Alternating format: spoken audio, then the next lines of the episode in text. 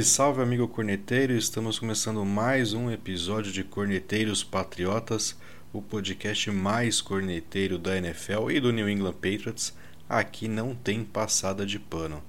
E esse episódio está sendo gravado aqui de uma maneira até que especial, né? Obviamente ele não está indo ao ar nesse momento, mas estamos gravando pela primeira vez logo após uma partida dos Patriots, né? O Patriots acabou de finalizar uma partida contra o São Francisco 49ers, mais uma partida pífia, vexatória, horrível, uh, e me faltam mais adjetivos aqui para contemplar esse jogo feito pelos Patriots. Derrota de 33 a 6 e um placar aqui que você pode até olhar 33 pontos, né?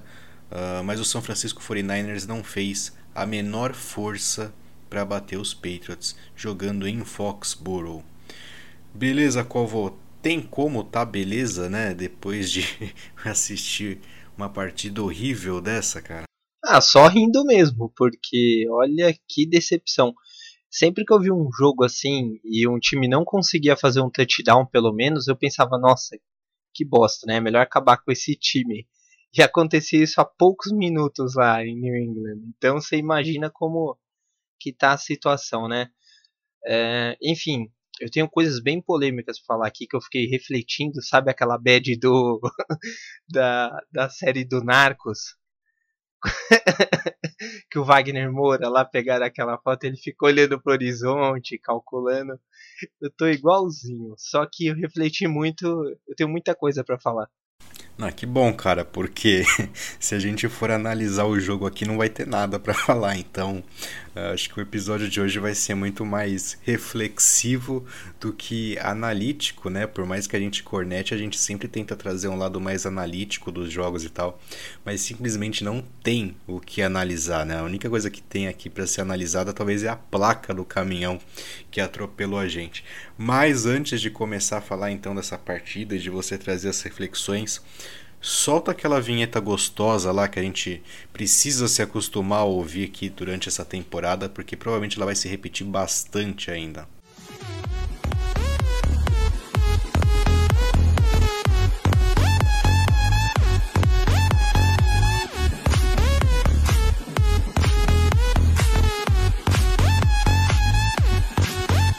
Mais uma vez o Patriots colocado ali no caixão com direito à música, com direito à dança, com direito à coreografia e tudo mais que seja possível.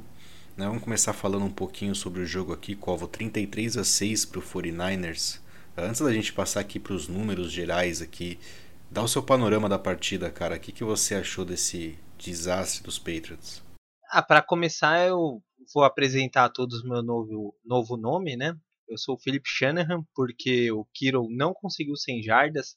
Aí você deve pensar, nossa, que competência né, da defesa. Não, é porque não precisou ser acionado. Ele ficou lá no banco de reservas, estava um pouquinho frio lá, né? Aí ele ficou se agasalhando.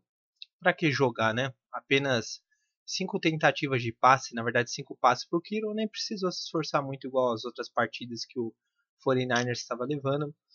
Em termos de números, eu não quero mencionar, todo mundo pode ver aí, eu só quero é, refletir, é, principalmente da troca de QB que a gente teve no final da partida, para você ver como queimar alguém, né, que a gente acabou de contratar achando que seria a nossa esperança. Jogo corrido. É, bom, a gente falou, quem marcasse o Patriots a parte corrida ganharia o jogo. Agora, o mais chocante não tem o que falar, assim, é principalmente o jogo corrido do 49ers, né, Badio? Pegaram ali dois caras que nem. Eu nunca ouvi falar nesse senhor aqui. O Jeff Wilson Jr., tudo bem que a gente até já tinha ouvido falar. Mas esse Jamical Rast, o que, que esse cara faz da vida? O cara correu 57 jardas. Ele ficou a uma jarda de empatar com o nosso melhor corredor nessa partida. Então, foi uma atuação digna de é, mudança de panoramas na equipe e de previsões para o futuro, um monte de coisa que pode acontecer, inclusive as nossas concepções sobre o time que a gente reafirma agora através dessa partida melancólica. É, vamos, vamos por partes aqui, como já diria o nosso amigo Jack, né? Uh, primeiro que você mencionou sobre o Kiro, né? Trazer os números dele aqui: 5 passes completos para ele, 55 jardas, e é bem o que você colocou. A principal arma do São Francisco 49ers não precisou né, uh, ser acionada para que o time fizesse 33 pontos ali na lomba dos Patriots. Né? Então você já tira daí como que foi desastrosa a atuação da equipe de New England. Né? E vamos ressaltar um outro ponto, né, Covo? Aí você comentou sobre os dois running backs, né? Uh, deixa eu pegar aqui o resto. Com certeza ele estava vendendo miçanga lá na ponte de São Francisco, lá até ontem, cara. E aí colocaram esse cara para correr, ele correu 9 tentativas, 57 jardas, 6.3 por tentativa. Né? Isso que o Wilson já tinha ali feito o estrago todo correndo para 3 touchdowns. 112 jardas, né? Um cara ali que não figurava ali muito no elenco do São Francisco até a última semana. Então, e para você ter uma ideia de como esse São Francisco apostou em corridas, né, para cima do, do, dos Patriots. E aqui a gente vinha comentando semana após semana que apesar das pessoas comentarem que a defesa dos Patriots era sólida, que forçava turnovers, isso e aquilo, pelo menos da minha boca vocês ouviram, a defesa dos Patriots é péssima contra jogo terrestre. E aí olha só quantas pessoas, né, quantos jogadores correram contra os Patriots no elenco dos 49ers. O 49ers terminou a partida com seis jogadores anotando números de corrida. Um deles era o Garópolo, tudo bem, a gente tira ali, mas seis jogadores ficou claro que o gameplay do São Francisco 49ers para o jogo de hoje, né, desse domingo, foi apostar na corrida. Para você ter uma outra ideia, né, para reforçar essa, esse comentário, Jimmy Garoppolo teve 25 tentativas de passe. Tentativas de corrida somadas foram 37. Daí não foi porque o São Francisco liderou o jogo, queria queimar cronômetro, não. Foram tentativas ali ativas de corrida, né? incisivas para ganhar jarda, para ganhar terreno, para machucar os Patriots. O gameplay do São Francisco foi totalmente voltado para isso. E sem ter o Monster, né, cara? Uh, a principal arma do jogo terrestre do São Francisco não estava disponível para essa partida. Imagine se o cara tivesse correndo, né, Cole? Nossa, se ele tivesse Jesus amado, ia passar de 200 jardas. E olha só que dado impressionante também. O 49ers teve 26 primeiras descidas. Dessas 26, metade foram conseguidas com jogo corrido, ou seja, não precisou, em muitos casos, aquele passe para poder alcançar, né? Olha só como o jogo foi explosivo como a gente não conseguiu parar, o Sr. Bentley, mais uma vez, né, demonstrou que não é lerdo, né? Meu Deus do céu, acho que ele é mais lerdo do que o Hightower obeso. Não consegue. E mais uma partida, como eu disse, melancólica pela equipe do Patriots, tá? É, jardas dá até dó, né? Jardas totais 467 49ers, nós tivemos apenas 241 jardas e controle de relógio, né, Bad? 38 minutos, 49ers ficou aí amolando o Patriots. Então, é, essa partida é a mudança de visão que eu tenho, tá? Inclusive, a gente vai falar isso logo logo, eu preciso falar. Tô até me estendendo, né? Tô dando ibope, jogando para frente só para todo mundo ficar mais ansioso. É, você comentou aí a respeito das primeiras descidas, né? Outro dado aqui que a gente vive comentando aqui descida curta é descida automática em cima dessa defesa dos Patriots, né? Incrível, não tem os Patriots não têm capacidade de parar ali uma terceira para dois, uma terceira para um, uma segunda curta, né? E realmente o 49ers não fez a menor força, né, para vencer essa partida. E, e, e, olha só, né, cara, se você olhar para os dados aqui de recebedores do 49ers, foram explosivos também, né? Ó, o Brandon Ayuk terminou o jogo com 115 jardas, de Samuel com 65 recebidas, né? Fora as tentativas de corrida. Então, cara, o estrago foi geral aqui em cima do time dos Patriots, né? Não tem nem o que comentar aqui a respeito desse time que consiga uh, ressaltar algo de positivo aqui nesse caso. Vamos falar um pouquinho sobre os números dos Patriots aqui, só para encerrar essa, essa primeira parte, né? Então o Ken Newton ele teve 9 de 15 passes completos, teve 98 jardas, 3 interceptações. Ele foi substituído no início do quarto período pelo Jarrett Stidham, que passou uh, teve 10 tentativas de passe, 6 passes completos. Ao todo foram 64 jardas para ele e uma interceptação também. Para o lado dos running backs, né, uma partida de novo bem bem abaixo né, do que a gente espera desse corpo. O Damian Harris terminou a partida com 58 jardas, uma média boa aqui de 5.8 por carregada, mas só veio explodir mesmo no segundo período, né, depois de alguns ajustes no intervalo. O Ken Newton foi o segundo melhor corredor com 19 jardas, mas nenhum brilho também para o Ken Newton correndo nesse jogo. E aí Burkhead uh, também 12 jardas, números bem baixos.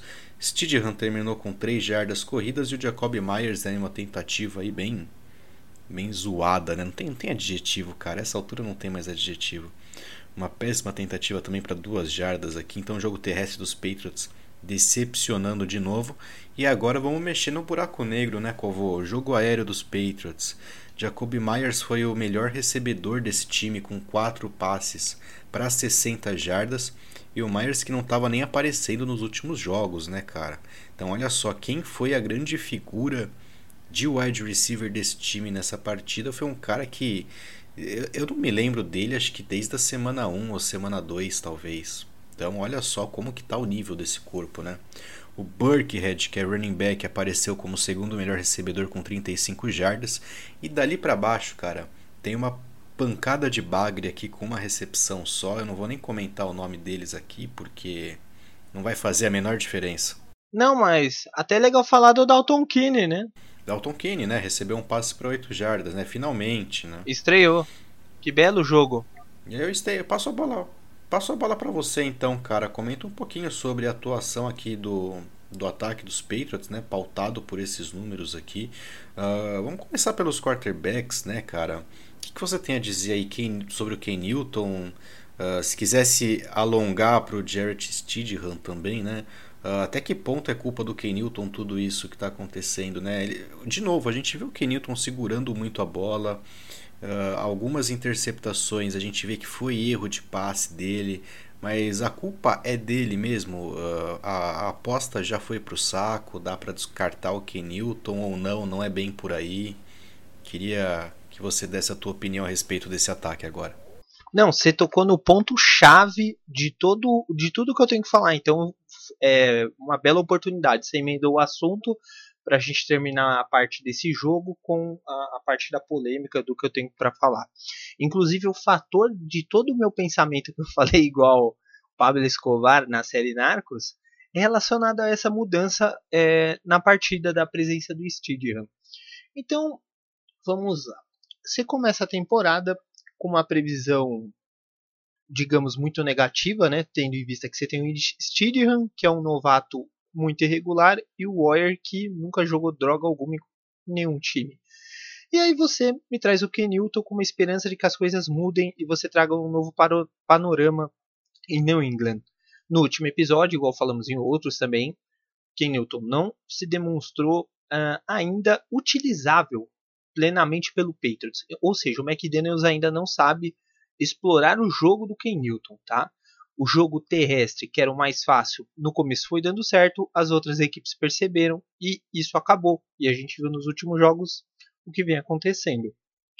Então, se você não tem as mesmas peças ou não tem as mesmas eh, os mesmos jogadores com as características para o Ken Newton, você tem que tentar ou conversar com o Ken Newton e ver o que você pode fazer para tentar ajudar o jogo, né, se passando pelo QB, que ele é a principal chave no time, ou você chega e fala, não contrata o Ken Newton, porque você sabe que você não tem peça para isso e que você vai trazer um cara simplesmente para ele ser desgastado e desvalorizado, tá?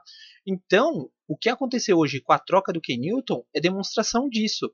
Não deveria ter tirado. Se eles têm convicção de que o Ken Newton é o QB para essa temporada, ou talvez para a renovação na próxima, ele deveria ter continuado. Tá? Esse jogo de hoje sacramenta a nossa temporada, isso daí eu falo tranquilamente, são seis partidas apenas, né? Mas acabou, já era, não não quero desanimar ninguém, mas estou desanimando já. É assim. Acabou a temporada. Então, se você coloca o Stidham, é porque ou você vai tancar de alguma forma, tentando dar esperança para o cara se desenvolver na liga, ou porque você não vai gastar fichas em alguém mudar o plano de jogo e vai tentar valorizar outros jogadores por conta disso. Então, por conta dessa mudança, jogadores como Edelman, que sempre eram é, bem participativos no slot, acabaram. O White, com os passes curtos, o participativo também, acabou. Então, ou você toma a droga da decisão de deixar o Stadium por toda a temporada, veja o que vai dar, se ele vai se desenvolver mesmo ou se não vai, ou tente mudar o estilo de jogo completamente do time. Não fique dessa forma, entendeu? E aí entra o principal. É, será que a culpa é só do McDaniels? Será que o Bill, apesar de jogar toda a carga ofensiva ao McDaniels, será que ele não tem culpa nisso também? A sua parcela? Porque ele ficou durante muito tempo acomodado né, com isso, né? Não tinha muitas alterações no plano de jogo. E agora? Ele sabia que ia mudar e, e não consegue fazer nenhuma alteração. Ele não consegue conversar com o Ken Newton, não consegue desenrolar nada diferente. As rotas, o tipo de jogo. O, o Bird teve uma, umas duas, três vezes curse também. A rota curse ali é, não tem opção, tá muito previsível, entendeu? Então, na minha opinião, a temporada acabou mais uma vez. E, na minha opinião, eu deixaria o Stidham. Sinceramente tá sobrando cap por causa das ausências dos jogadores, corta o Ken, vamos pro ano que vem e sei lá se vai ser o Stidham ou se a gente vai pegar outro QB aí no mercado. Eu até brinquei que tem alguns aí disponíveis e tem mesmo, muito melhores que o Ken Newton e que o Stidham nesse plano de jogo que a gente ficou acostumado aos, aos 20 anos de Tom Brady, entendeu? Então, esse é o panorama, é algo muito mais grave do que simplesmente esses seis jogos de temporada. É, não sei se eu sou tão radical assim acompanhando o seu raciocínio, né? Mas o que eu fico bem puto é porque em muito, muitas vezes antes do início dessa temporada nós ouvimos ah, porque o Josh McDaniels uh, e o Bill eles gostam do que Newton, gostam da ameaça que o Ken Newton traz e isso e aquilo. E aí quando você finalmente tem um cara que pode expandir o teu playbook, né? Você não consegue utilizar ele da melhor forma. E é isso o que a gente vê. Se a gente retomar lá na semana 1 o Patriots contra o Dolphins, ali talvez a gente tenha visto na semana 1 o auge desse sistema do Patriots com o Kenilton, né? Porque a gente viu o jogo terrestre funcionando, esse jogo de read option funcionando, em alguns momentos o jogo aéreo funcionando também quando foi necessário. Então, ali foi o auge, cara, e dali em diante a gente não vê mais. Quando você tem um QB como o Kenilton, você precisa é, expandir ali as tuas opções de jogo. E a gente não vê isso, né, cara? Uh, acho que desde o jogo contra o Raiders, que não tem nenhuma modificação, é tudo sistemático, né? As corridas que o Kenilton faz são sempre as mesmas os, as formações são sempre as mesmas, os options são sempre os mesmos. Não tem nenhuma variação, não tem nenhuma inovação. Acho que essa é a palavra, né? De semana para semana você não inova nada nesse ataque dos Patriots. Ah, e precisa inovar? Não, não precisa, né? Mas, cara, você tem um quarterback que te dá essa oportunidade e você tem déficit no jogo aéreo já porque o teu corpo de wide receivers é uma bosta. Então, inovar nesse, nessa, nessa questão de leitura de jogo, de armação do jogo terrestre é fundamental e você não vê o Patriots trabalhando dessa forma, tá? Apesar disso, né, não sei se é o caso de cortar o Ken Newton, acho que isso já, já beira talvez é uma precipitação, né, ou de colocar o Steedham também, não sei se é o caso, tá bom? Mas o que eu vi depois de, do jogo de hoje, pela própria feição do Ken Newton, pela, pelo ânimo ali da comissão técnica dos Patriots, que parece um velório. A sideline do Patriots parece um velório, acho que desde a semana 3, né, cara? E você vê que o Ken, aquele Ken Newton do final ali do, da passagem dele dos Panthers é, é, foi o mesmo Ken Newton que eu vi hoje na sideline, aquela cara de bunda ali, cara acabou de fazer merda, sabe que, que fez merda, tá com uma puta cara de bunda, sentou, e aí colocaram o Steedham. E cara, eu vou te falar uma coisa, eu não vejo nada nesse Steedham Mais uma vez ele entrou, teve números pífios, né? Birou ali os 50% de aproveitamento. Passou uma interceptação também, né? Então ele não conseguiu nem, nem passar em branco o jogo, ele passou de novo uma interceptação, tá bom? E aquela coisa, o Steedham entrou e a gente viu ainda uma continuidade de jogo terrestre, né? Então é sinal. Tudo bem, o jogo já estava perdido, mas é sinal que os caras não confiam no Steedham para passar essa bola também. O panorama que eu vejo hoje na posição de quarterback dos Patriots é o pior possível porque a gente não tem a menor perspectiva de futuro nem com Newton, nem com Steedham. Eu não vou nem citar o Brian Hoyer aqui. E e aí você comentou também a respeito de da culpa ser do McDaniels ou do Bill também. O que eu coloco de culpa no Bill Belichick aqui é na montagem e armação desse elenco, tá? Aí você pode dizer que o cap dos Patriots estava comprometido no início e tal, e que aí teve aquela aquela aquela questão lá de que muitos jogadores optaram por não jogar, OK? Mas olha só, né, cara, de novo, a gente vai insistir nessa tecla não tem wide receiver nesse time, tá? E aí eu já tava lendo alguns comentários de novo, né? O Nakil Harry, cara. Hoje, hoje o, acho que se não me engano, é o Deontay Johnson lá do, do Steelers, né? Que acabou com o jogo lá em cima do Titan. Saiu depois do Harry também. O pessoal já, já tá enumerando uns oito wide receivers que conseguem fazer muito mais coisa que o Harry que foi escolha de primeira rodada. Então o Bill Belichick vem ano após ano queimando escolha no draft, fazendo más movimentações e, e, a conta chegou, cara, não tem elenco, né? Não tem elenco, né? E aí o principal nome, Julian Edelman também de novo, com uma má vontade que chega a dar desgosto também, né, cara? É, a gente vem falando aqui de quando o Edelman pega pela primeira vez na bola, né? Então dessa vez ele foi pegar no final do jogo, no último quarto, tá bom? Então, ah, mas aí ele tá bem marcada. Cara, você vê, é perceptível ali que o cara tá no, no, num desânimo para jogar também. Então é assim, cara, não tá feliz, pega as malas aí vai embora. Você quer ir para outro lugar? Vai para outro lugar. Ah, o... De novo, a torcida do. Faz que igual a Amendola, né? O Amendola fez isso. Exatamente. É, a, a, torcida do Patriots precisa parar de ser saudosista, tá bom? Muito obrigado. Edelman é ídolo, foi MVP do Super Bowl. Não quer mais jogar? Vai embora, cara. Agora não fica com essa cara de bunda fazendo cagada em campo, correndo cota meia boca. Pô, hoje o Edelman foi anulado por um linebacker, cara. Ah, é talvez o melhor linebacker da liga, não interessa. Quando que você vê um wide receiver ser anulado por um linebacker?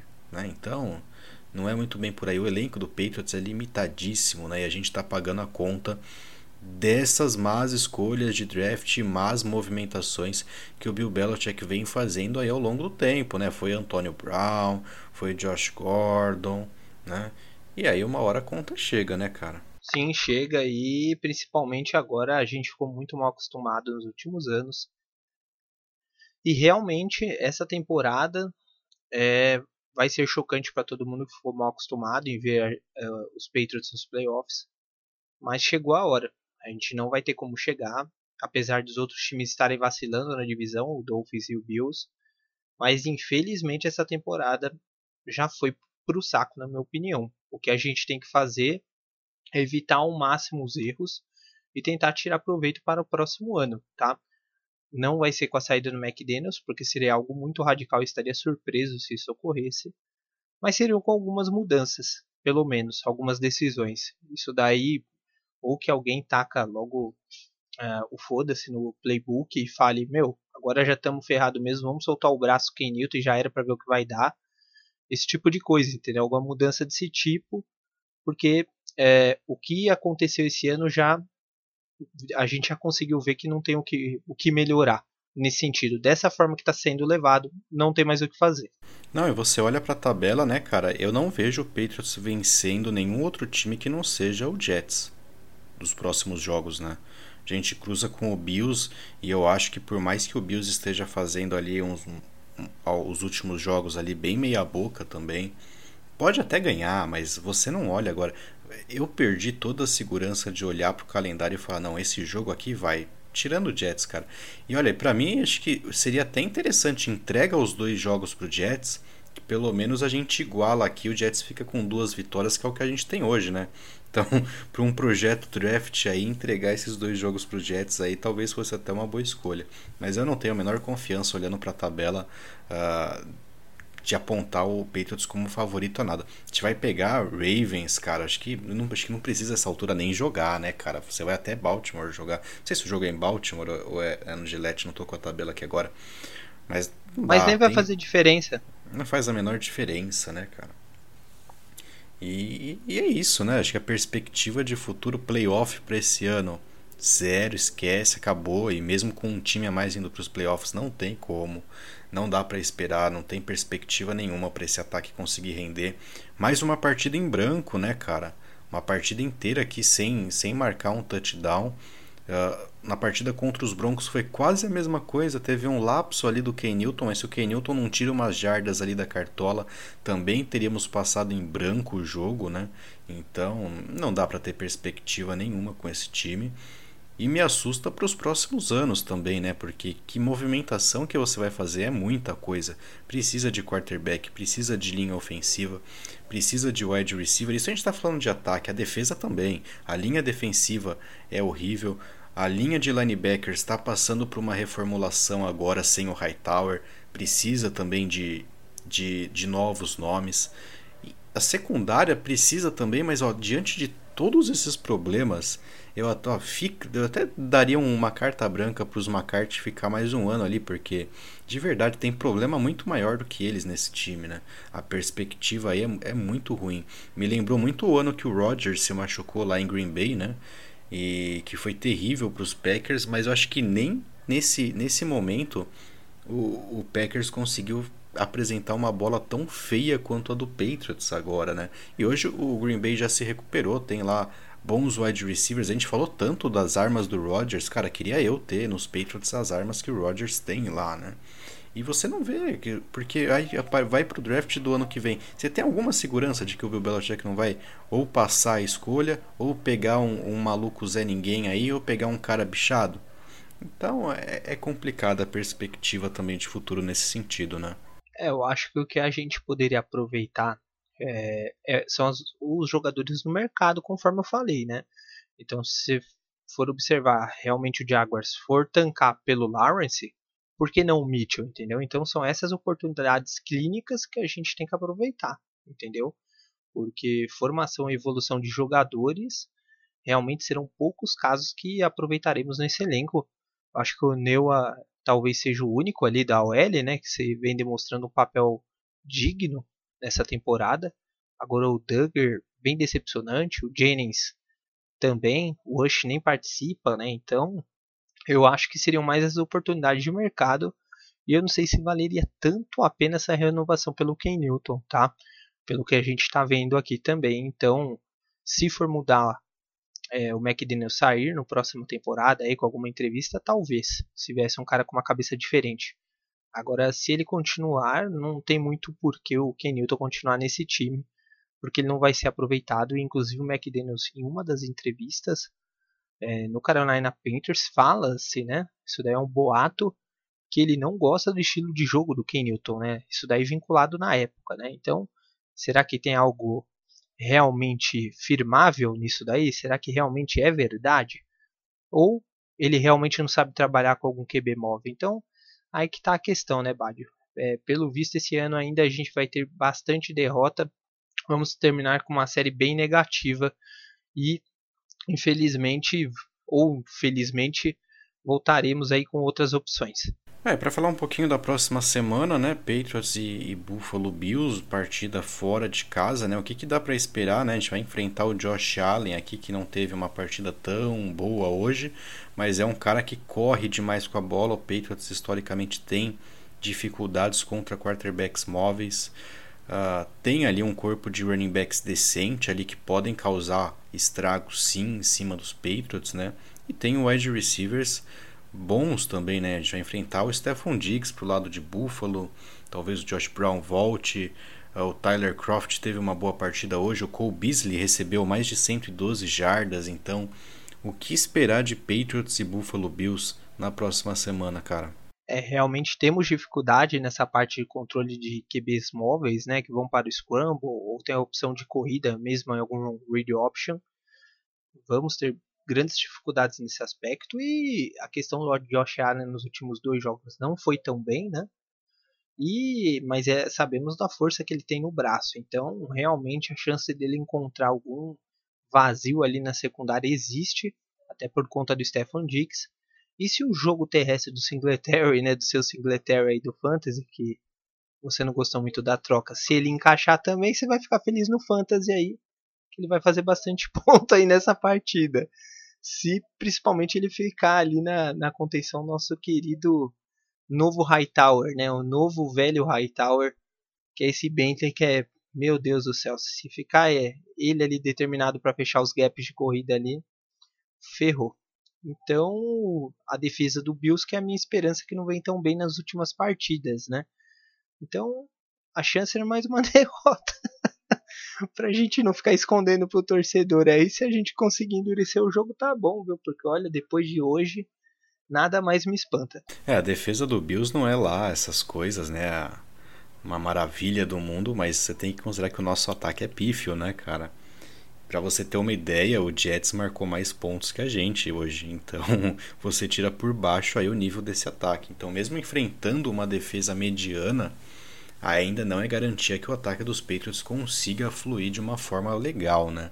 Agora, para essa partida eu aposto sem dúvida nenhuma, o Singletary vai ser titular no meu fantasy, porque não dá, né, cara? A defesa dos Patriots não para jogo terrestre.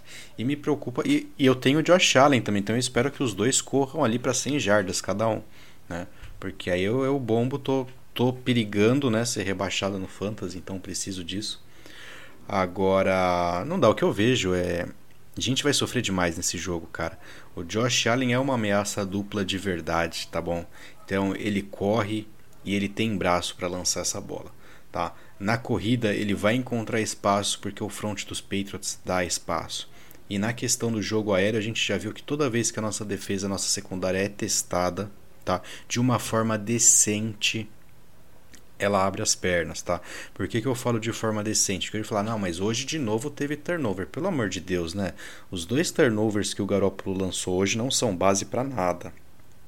A primeira bola. Foi presente, ele agradeceu só o Bill. A primeira, a, pri, a primeira bola foi bizarra em cima do Devin McCarthy, outra interceptação para conta do McCarthy, né? No final ele deu até para ouvir na televisão ele mandando um chupa abaixo, né? Mas, cara, foda-se, a bola veio no colo do McCarthy, né? De novo, né? E a segunda ali, para mim, um erro do, do, do, do Shanahan, né? Forçou uma Hail Mary no final do primeiro tempo. Então, é esse tipo, né, de, de, de situação que a secundária aparece, porque quando ela é realmente forçada é pass interference, é big play, né? Então me preocupa demais. O Josh Allen tem tudo para fazer uma boa partida e o, o Buffalo pela primeira vez ali pode ser que realmente entre como favorito, jogue como favorito e vença como favorito em cima desse time dos Patriots. Considerações finais, Covô? Ah, só para falar que o Bills tem uma três armas ofensivas ali que vão dividir bem a defesa, né? Porque a questão de Stefan Diggs nesse jogo mais vertical, a questão do Croft de tie end e a questão do Cole Beasley, né? Ali no slot. Então, olha só que trabalho, três caras vão ali dividir aquela defesa, né? E normalmente a gente não vem trabalhando bem no miolo, né? Ali na parte linebackers, né? O trabalho que o Fred Warner fez pelo 49ers nesse último jogo é um exemplo de um linebacker consegue marcar um slot, que foi o Edelman que foi anulado. E a gente não tem condições de marcar esse, esses jogadores entre as linhas ali, né? Então, para você ver o nível de trabalho que a gente vai ter nesse próximo jogo. É isso aí, a gente volta na semana que vem. Esperamos que com um episódio menos melancólico, mas a situação tá complicada, né, cara? Tá. Mentira, não será mesmo. Mas pelo menos a gente tá menos puto já, né? Porque eu acho que o nível de putidão vem caindo. A gente tava muito pistola no jogo contra o Chiefs por conta do Royer. A gente ficou muito bravo no jogo contra os Broncos. Agora a gente já tá chegando no nível do conformismo, né, cara? Já tá. É isso, é o que tem para hoje, né? Não tem muito o que mudar. E o pior que tem o pior que tem é a gente ver o nosso time numa situação ridícula e o Tom Brady lá em Tampa fazendo a festa com os receivers, com opções. Então, eu acho que eu preferiria até tomar um murro na cara do que ver isso mais uma vez. Não, não conheço esse cara que você comentou aí, ele é novo na liga? Não, não conheço. Mas enfim, vamos ficando por aqui. Não esqueça de seguir a gente no Instagram, segue a gente lá no YouTube também. A gente posta aqui o podcast semanalmente. Vamos começar a postar os palpites também semana a semana da NFL aqui na nossa página. Temos também análise tática semanalmente também da partida dos Patriots, que Deus me ajude a fazer a análise tática dessa semana. E toda segunda-feira também, segunda ou terça-feira, dependendo dos jogos, o Corvo solta aí o resumão do fim de semana de NFL para vocês. Segue a gente, deixa aí o seu like ajuda a gente aqui a trazer essas cornetadas bacanas para vocês. Beleza? Valeu, a gente fica por aqui, até a próxima. Valeu, abraço, até mais.